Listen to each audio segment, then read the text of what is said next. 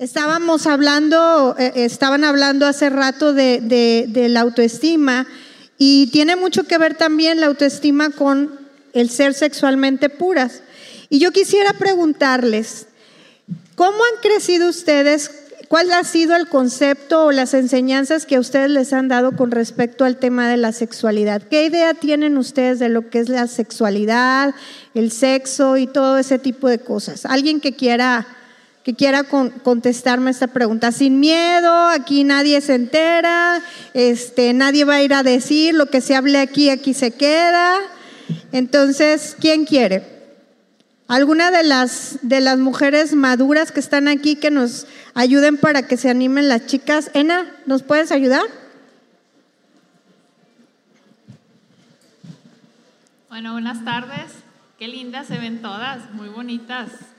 Eh, pues estamos muy contentas de estar aquí y lo que decía Patti es verdad. Muchas veces nosotros, y más a su edad, no sabemos lo que es la sexualidad a veces pensamos que te dicen allá afuera, no, es que el sexo no está bien, es malo, no es puro, es horrible, que con la luna de miel es horrible, pero cuando nosotros conocemos nuestra verdadera identidad y lo que es en Cristo y lo que dice la Biblia, el sexo Dios lo creó y créame que el sexo en Cristo es maravilloso. Se lo digo por experiencia. Muchas gracias, Ena. Así es que lo recomiendas. Muy bien. Ok. ¿Alguien más de las chicas? Fíjense, el otro día, eh, platicando con una, con una señora, decía que, que a ella le habían dicho que el sexo era horrible, que era algo horrible, contrario a lo de Ena.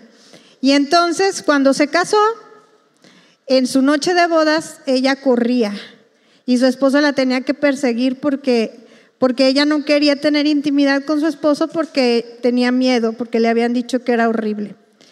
Yo les voy a hablar de mi experiencia. Yo crecí en una familia con, una ah, apertura para hablar del sexo, de la, de la educación sexual. Yo recibí eh, muchas pláticas sobre educación sexual, pero nunca fueron enfocadas desde la perspectiva de Dios. Y entonces, bueno, de joven, cuando era joven y bella y tenía, pues, tenía buen parecer, pues entonces, pues había chicos que, pues, que me buscaban, que platicaban conmigo y que muchos chicos, eh, pues lo único que ellos andaban buscando era eso, tener sexo. Y una vez, pues me gustaba este chico, me hablaba bonito, me sentía especial y entonces me propuso eso.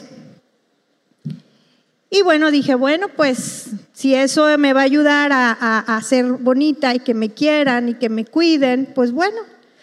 Y entonces cuando fui a la cita con este chico, algo dentro de mí me dijo, corre, no tienes por qué estar aquí, esto no es para ti. Y entonces eso le hice caso a esa voz y corrí. Y afortunadamente no pasó nada y ahora no me arrepiento de haber tomado esa buena decisión. En mis tiempos, soy una mujer de 56 años y en mis tiempos lo peor que te podía pasar era quedar embarazada, ¿cierto? Ahora es lo menos que te puede pasar es quedar embarazada, pero ahora son las enfermedades venéreas, el SIDA, eh, se hizo un experimento con los fabricantes de, preservativos y cada uno decía, no, mi preservativo es el más efectivo. Y otro decía, no, el mío es más efectivo. Y entonces se presentó a esa convención un hombre con SIDA. Y entonces dijo, yo quiero hacerles un reto. Yo quiero que prueben su producto teniendo relaciones con una persona con SIDA. ¿Quién se anima? Si su producto es tan perfecto, ¿quién se anima? ¿Y qué creen? Nadie se animó. ¿Sí? Vamos a empezar con el, con el tema y vamos a definir, porque muchas veces iniciamos una vida sexual activa, pero no tenemos ni idea de los conceptos. Y hablamos de una manera tan irresponsable cuando es importante conocer los conceptos. Fíjense bien, ¿Qué quiere decir identidad sexual? Bueno, pues identidad sexual quiere decir lo que significa ser hombre o mujer. A veces te dicen sexo y contestas, pues una vez al mes o cada vez que se me antoja. Y eso no es, ¿sí? Entonces, identidad sexual es lo que significa ser hombre o mujer. Cuando tú llenas un formato y te dicen sexo, pues tú pones hombre o mujer. Papel sexual. El término papel sexual quiere decir cómo nos relacionamos con personas de nuestro mismo sexo o del sexo opuesto. Esto incluye nuestro entendimiento de lo que significa ser masculino o femenino. Dios nos hizo hombres y nos hizo mujeres. A Dios no le hubiera costado ningún trabajo haber hecho puras mujeres o haber hecho puros hombres, pero Él hizo el hombre y a la mujer para que fueran complemento uno del otro. ¿Qué es la orientación sexual? Pues es quien nos atrae. Ahora bien, yo les pregunto, para ustedes, ¿qué es la sexualidad? ¿Quién me quiere contestar? Vamos a hacerlo más interactivo. ¿Qué es la sexualidad para ustedes? Sin pena. ¿Quién quiere contestar? Blanquita. sí, ándale, anímate. Para ti, ¿qué es la sexualidad? Mamá. tu mamá no está. Sin pena. ¿Para ti qué es la sexualidad? Está bien lo que digan, porque lo importante de esta charla es entender los conceptos correctos. ¿Tener sexo? ¿Crees? ¿Qué es?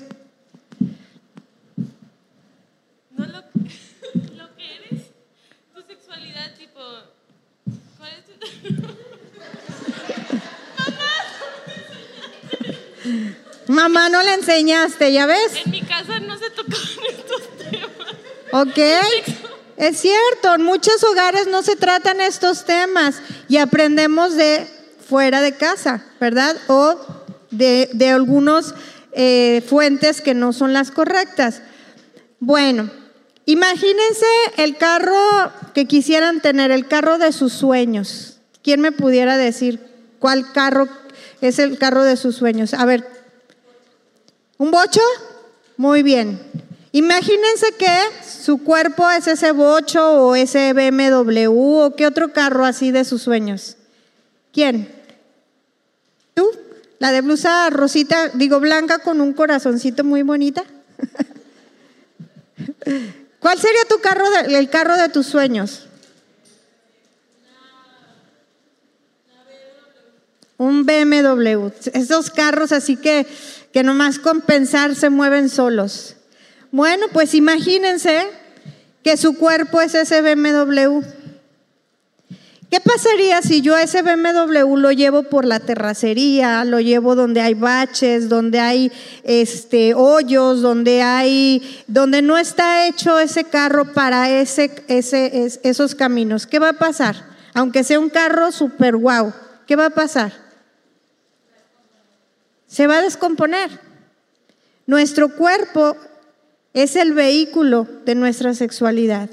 La manera como yo dirija, como yo maneje este cuerpo que Dios me ha dado y que es el templo del Espíritu Santo, es la manera como yo voy a estar ejerciendo mi sexualidad de una manera saludable o de una manera eh, que, no, que no tiene nada que ver con, ser saludable.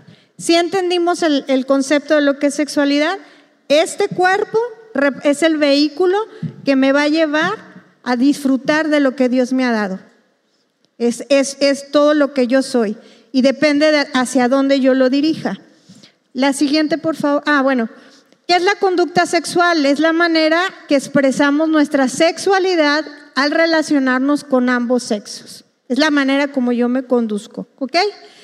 ¿Qué son los valores sexuales? Lo que, cree, lo que creemos que es correcto o erróneo, aceptando rechazando, permitiendo o, prohibiendo, o prohibido, permitido o prohibido. Esto también incluye lo que pensamos que es sexy o atractivo a lo que no es. Pensamos que ser una persona sexy es una persona como las Kardashian. ¿Sí? Que andan así pero requintadas, con las boobies así que parece que tienen paperas. Y ellas piensan que eso es ser sexy. Y saben que Carolina Herrera, que es una gigante de la moda, dice que el ser sexy tiene que ver con nuestra sonrisa, con nuestro comportamiento. Eso nos hace ser una mujer sexy y atractiva. No necesitamos andar enseñando. Simplemente con nuestra actitud, con nuestro comportamiento, como dirijamos este cuerpo que Dios nos ha dado, nos va a hacer mujeres sexys y mujeres bellas. La siguiente, por favor.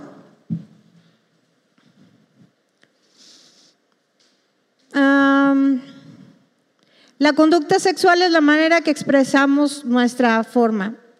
Dios, ¿saben que Él es el creador del sexo. El mundo no lo creó. Dios es el, el que tuvo la idea y el que creó el sexo.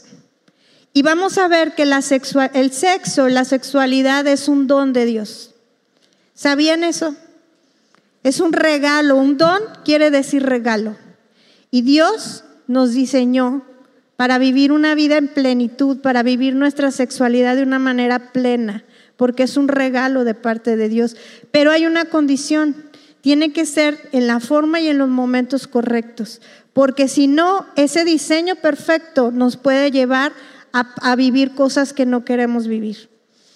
Yo soy psicóloga de profesión y hace unos días acudió a buscar el apoyo profesional un joven cristiano, un joven eh, que es médico, que se, acaba de graduar de médico, en problemado. Resulta que conoció una chica en la iglesia, se enamoraron, tuvieron relaciones y de esa relación quedó embarazada la chica. La chica menor de edad. Él estaba todo en problemado, ¿saben por qué? Porque estaba truncando su carrera, porque tenía serios problemas con los papás de la muchacha que no lo quieren, que no quieren que sea responsable del niño. Eh, imagínense toda la gama de problemas. Y yo lo llevaba a la reflexión. Dios no nos dice que no tengamos relaciones sexuales o que no disfrutemos de nuestra sexualidad. Lo que Él quiere evitarnos es ese tipo de problemas, embarazos no deseados, enfermedades venéreas. Esa es la razón por la que Dios no quiere que hagamos las cosas fuera de su cobertura. Porque si lo hacemos fuera de su cobertura, entonces vamos a sufrir. Entonces vamos a sufrir las consecuencias de algo que Dios no quiere que suframos. Y entonces vamos a ver qué nos dice, porque para qué Dios creó el sexo y por qué es, una, es, un, es un don. La siguiente, por favor. Pero vamos a ver que el pecado, pues entró en el huerto. Dios le dijo al hombre que se, que se multiplicaran, que, que cuidaran de, del, del, huerto, pero entró el pecado en, en, en el huerto cuando la, la serpiente vino y, y engañó a, la mujer. La siguiente.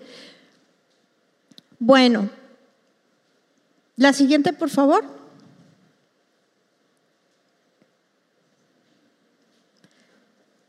Bueno, pues déjenme decirles aquí está la lista del por qué Dios creó el sexo. Dios creó el sexo como un don para que creáramos vida. Dios creó el sexo como un don para la unión íntima. Dios creó el sexo como un don para que tengamos conocimiento de nuestra pareja. Dios creó el sexo como un don para que tengamos placer. Dios creó el sexo como una defensa contra la tentación y Dios creó el sexo como un don para dar consuelo. Y entonces ustedes me pueden decir, ¿cómo? ¿Cómo para dar vida? Bueno, eso sí lo entendemos, porque dijo creced y multiplicaos. Pero para una unión íntima dice que se unirán los dos y serán una sola carne. Cada vez que ustedes tienen una vida sexual activa con un chico, con otro, con otro, saben que se unen. Esa es una unión. Y el día que ustedes llegan a su matrimonio, van a llevar a todas esas personas con las que tuvieron intimidad a su noche de bodas. Eso sucede. Y yo no lo, no lo estoy inventando porque la palabra dice que se unirán y serán una sola carne.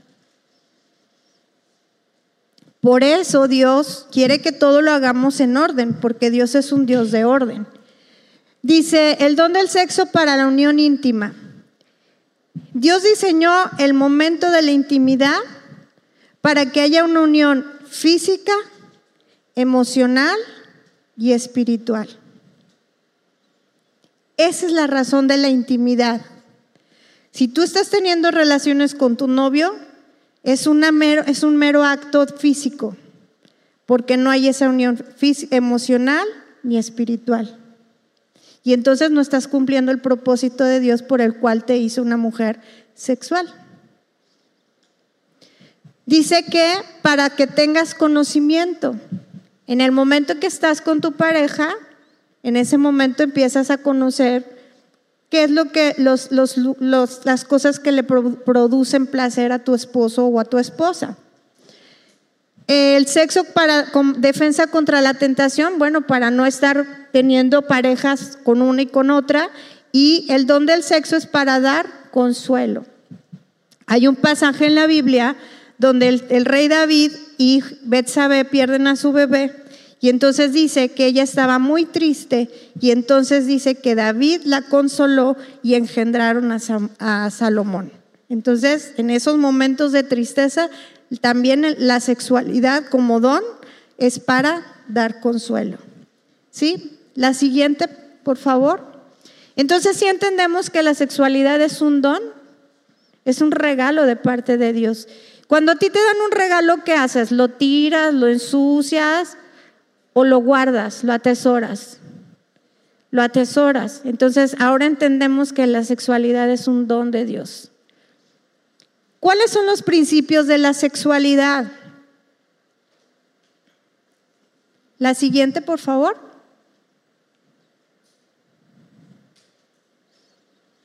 ¿Vamos bien hasta aquí o nos regresamos? ¿Sí? Tienen cara de, como que las estoy regañando, pero no las estoy regañando. O están asustadas de lo que les estoy diciendo. ¿No?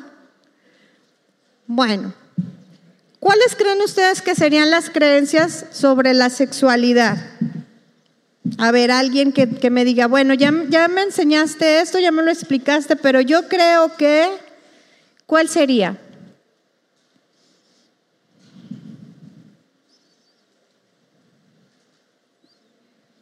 ¿Me prestas mi, mi teléfono que está ahí para, sí, para verla?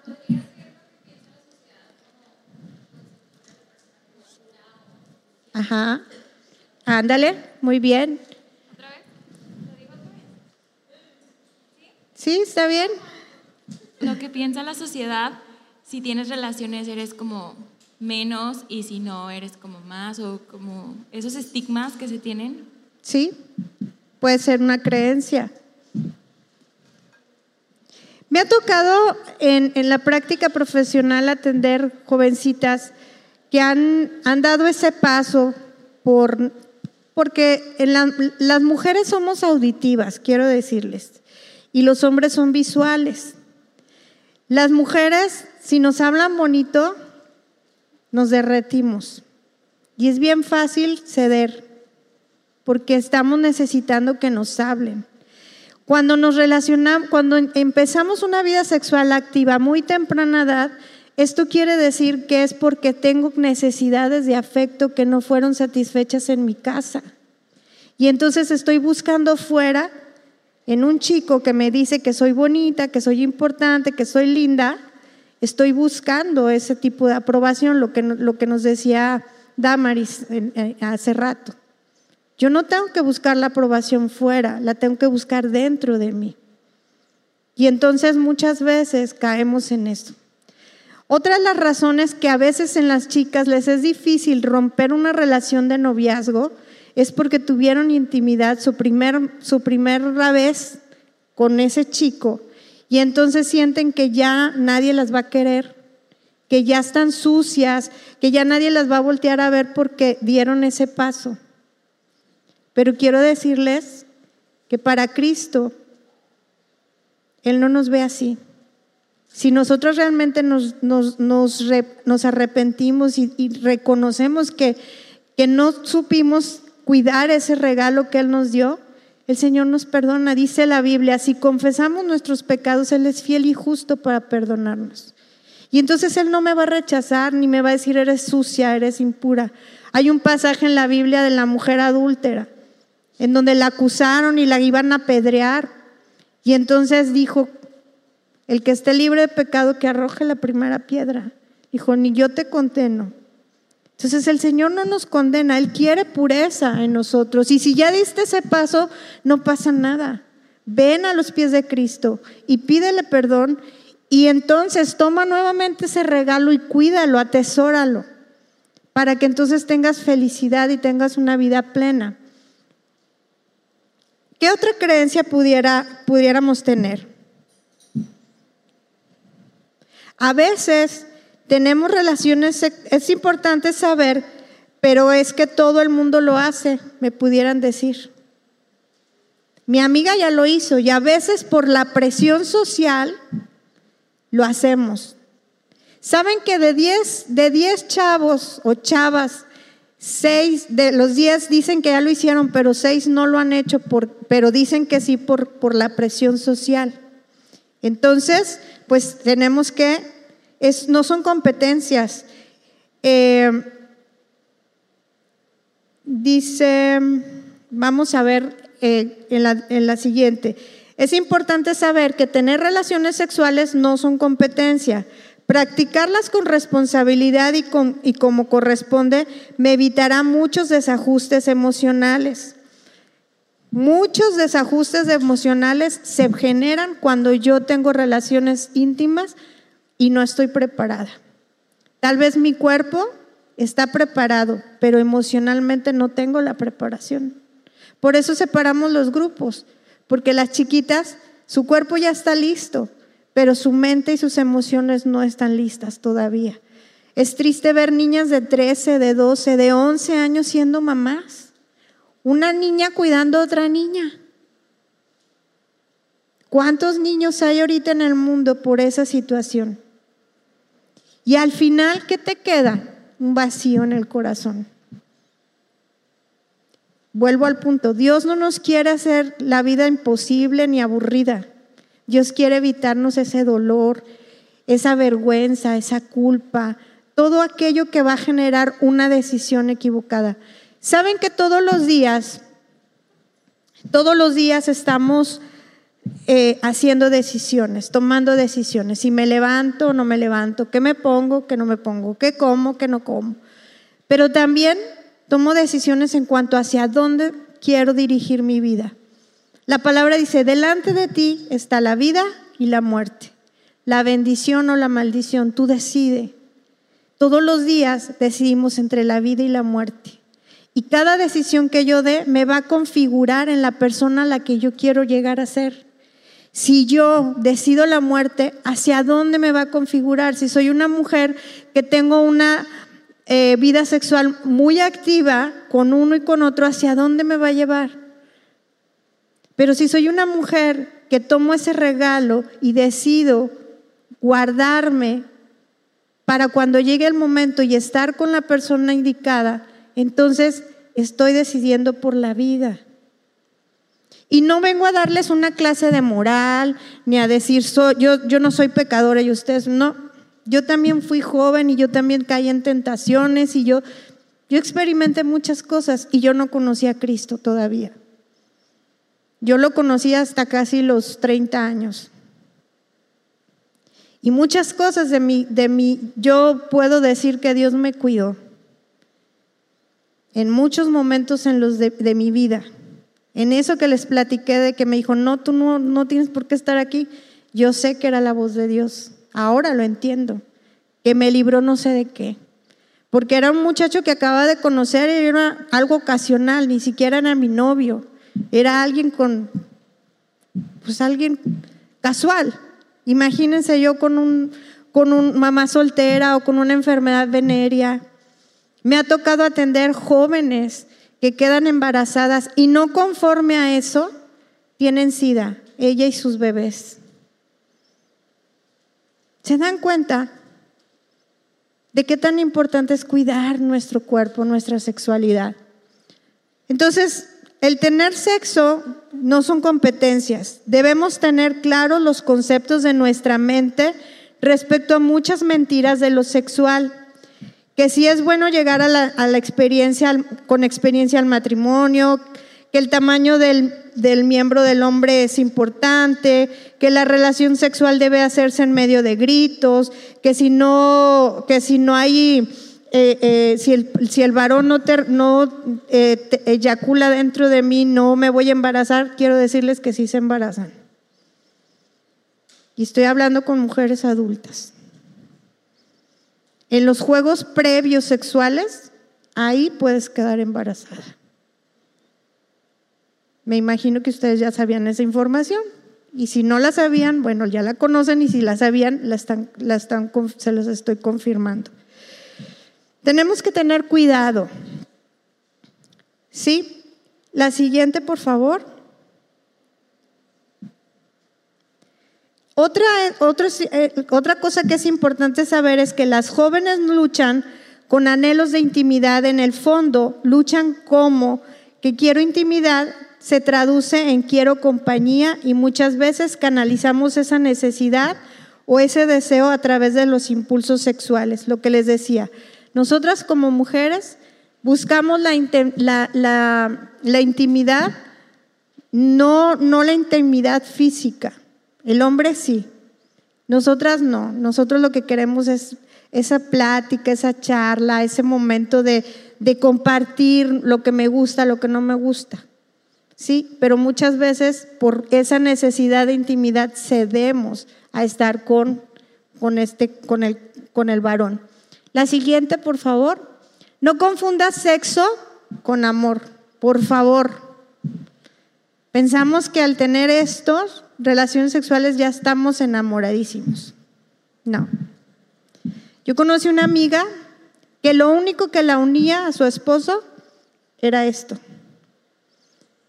No se llevaban bien, no eran amigos, no se querían, nada más era esto, era el sexo. Se casaron creyendo que eso era amor y eso no es amor. No es amor cuando no lo hacemos con la persona adecuada, en el momento adecuado y buscando siempre que sea Dios el huésped de nuestra vida, de nuestro matrimonio. Cuando yo busco cuando yo busco que la relación que tenga con mi pareja sea una, una unión física, emocional y espiritual. Si no, es un mero acto como los animalitos. Y no somos animalitos, somos seres humanos, ¿verdad? Somos creación de Dios. Sí, la siguiente, por favor. Por lo tanto, Dios me ha diseñado para ser sexualmente pura. ¿Ustedes creen que es buena idea o mala idea? Háganle así, así o así. ¿Es buena idea estar, ser sexualmente puras? ¿Qué dice el público? Sí. Porque pues veo así como que dicen, oh chispas, ya me vino aquí a arruinar mi, mi día. Fíjense, la humanidad ha tratado de redefinir lo que Dios dijo que es bueno. Ahora todo tiene connotación sexual, ¿cierto? Los anuncios de refrescos tienen connotación sexual. Las películas infantiles tienen connotación sexual. Todo está pervertido. Le hemos cedido el control al enemigo. Cuando es aquí, en este lugar, donde se habla, donde se debe de hablar de lo que Dios hizo. Y entonces, bueno, Nuestra sexualidad es mucho más que relaciones sexuales. Dios nos creó seres sexuales y nuestra sexualidad cuenta una historia más trascendente que nosotras mismas. Nuestras luchas sexuales pueden traernos confusión, frustración y desánimo. ¿Cuántas veces no se han sentido frustradas, rechazadas, perdidas? Y entonces Dios quiere que tú y que, que tú y todas las tus amigas sean sexualmente puras. Cuando, cuando adoptamos una versión más grande acerca de nuestra sexualidad, nos damos cuenta que no se trata de lo que nosotros queremos hacer y ni siquiera se trata solo acerca de la práctica de la sexualidad. Todas batallamos con esa parte, pero el Señor nos ha dado algo que se llama dominio propio. Y entonces, pues no es malo sentir porque nuestro cuerpo es todo. El, órgano más grande que tenemos, aparte eh, tenemos cinco órganos, los ojos, la, vista, el olfato, pero el órgano más grande es, es la piel. Y entonces, pues cuando nos hacen cariñitos sentimos bonito y nos alborotamos. Y queremos dar el siguiente y el siguiente y el siguiente paso. Pero yo las invito hoy a que pongan su corazón, si ya dieron ese paso y ahora están viendo que la sexualidad es el vehículo que Dios me ha dado para yo ser una persona y, comportarme o, dirigirme o actuar como una mujer de acuerdo a como Dios quiere que yo sea. Si yo ya di ese paso, no se sientan mal, ni se sientan avergonzadas, ni sientan que, que se acabó su vida. Entreguen ese momento a Dios y díganle, Señor, libérame de esto. Ayúdame a saber guardar ese don que tú me has dado, ese regalo que es la sexualidad. Aquí vemos muchas mujeres y si nos volteamos a ver unas a otras, Dios nos ha hecho únicas y especiales. Con cada una de ustedes rompió el molde, ¿cierto? Porque aunque haya gemelas idénticas, son diferentes. Y entonces no tenemos que andar buscando fuera. Tenemos que sentirnos orgullosas de quienes somos, de nuestra sexualidad. No tengo que andar enseñando carne para ser hermosa o para ser sexy, sino con una sonrisa, con una actitud, siempre estando bajo la cobertura de Dios. Si yo estoy bajo la cobertura de Dios, todo en mi vida va a funcionar bien. Eso no quiere decir que no tenga problemas. Yo les puedo decir que yo he vivido una vida sin Dios y una vida con Dios. Y las cosas se viven diferentes. Aunque tengas problemas, pero se viven diferentes. Yo las invito a que pongamos, pongan su vida, su sexualidad, sus necesidades emocionales, físicas, delante de Dios y que Él sea que el Espíritu Santo dirija, que sea esa voz interna como la voz que me dijo, huye, cuídate, esto no es para ti, espera, tengo algo especial para ti. Vamos a orar. Señor, te doy muchas gracias por este tiempo. Gracias por cada una de estas jóvenes, que no es casualidad que ellas estén aquí. Tú tienes algo que decirles a cada una de ellas. Yo solo soy quien conduce, quien habla. Pero yo espero que mis palabras, mi enseñanza haya llegado al corazón de cada una de ellas.